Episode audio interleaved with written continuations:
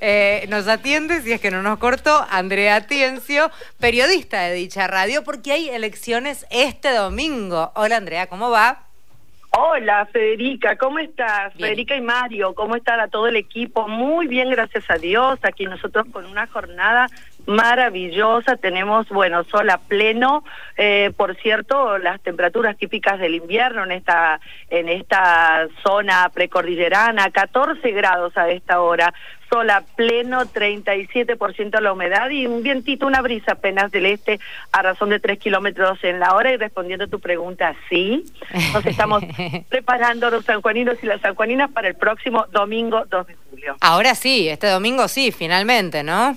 Finalmente, Federica, la verdad es que, bueno, causó, la, verdad que una conmoción, no me animo a decir eh, lo de otra manera. Estos comicios se vieron modificados, recuerdan ustedes, por el fallo de la Corte Suprema, eh, bueno, la cual suspendió la elección a gobernador, como así también en Tucumán, como es de público conocimiento, eh, hizo lugar a la cautelar en realidad presentada por Sergio Vallejos, candidato de evolución liberal, y bueno, las dejó en suspenso y también dejó en suspenso la candidatura a la re reelección del gobernador Sergio Uñac, ¿no?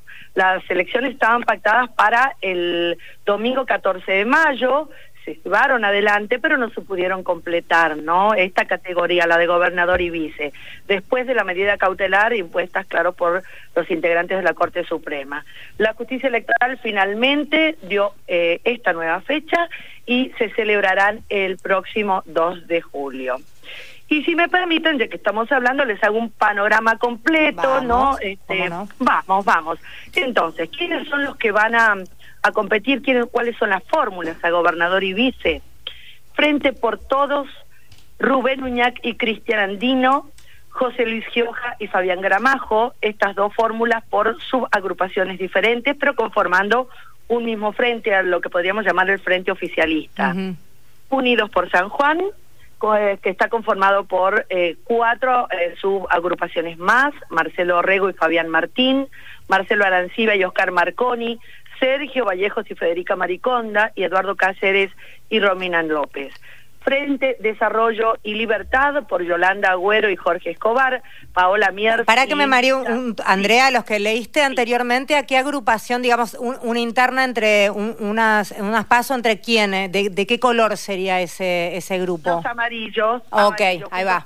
Ahí va, gracias. Los próximos que te voy a leer son los que tienen como referente, digamos así, a Javier Milei. Frente Desarrollo y Libertad son Yolanda Agüero y Jorge Escobar, Paola Miers y Carlos y Maraín, y Agustín Ramírez y Eduardo Beatrices. Finalmente, el Frente de Izquierda y Trabajadores, Cristian Jurado y Gloria Simino. La particularidad, Federica, que los eh, candidatos de Frente de Desarrollo y Libertad que representan a mi ley sufrieron un embate de su propio líder, ¿no? Porque hace unos dos o tres días, en declaraciones a la prensa, estuvo diciendo, yo los desconozco, los desconozco porque no me gustan estos candidatos que lo único que buscan es sacarse una foto conmigo, porque así van a enfrentar esta elección los candidatos de Frente de Desarrollo y Libertad. Le viene mal la cosa, por eso estaba detrás del 3% y una cosa así. Eh, una pregunta, Andrea, te hago, ¿cómo te va? El... ¿Cambió este el, electorado entre el 14 de mayo y mañana 2 de julio por esta incidencia de la Corte? Una percepción, no quiero decir que haya una encuesta ni nada, pero ¿cambió? ¿La gente tiene ganas de votar definitivamente de elegir al gobernador?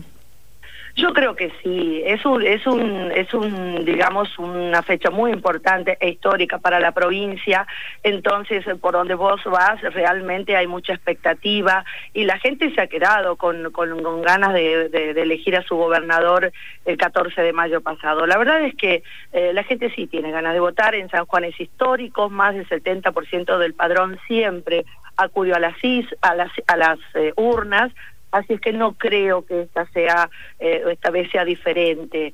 Son 603.276 los electores en 1.795 mesas distribuidas en 234 escuelas los sanjuaninos y sanjuaninas que iremos a elegir a nuestro gobernador y vice. Lo vamos a estar siguiendo desde Radio Nacional, por supuesto. Como, como siempre sucede en general, por suerte en nuestro país las elecciones suelen ser tranquilas, ordenadas, eh, No, no, hay demasiado...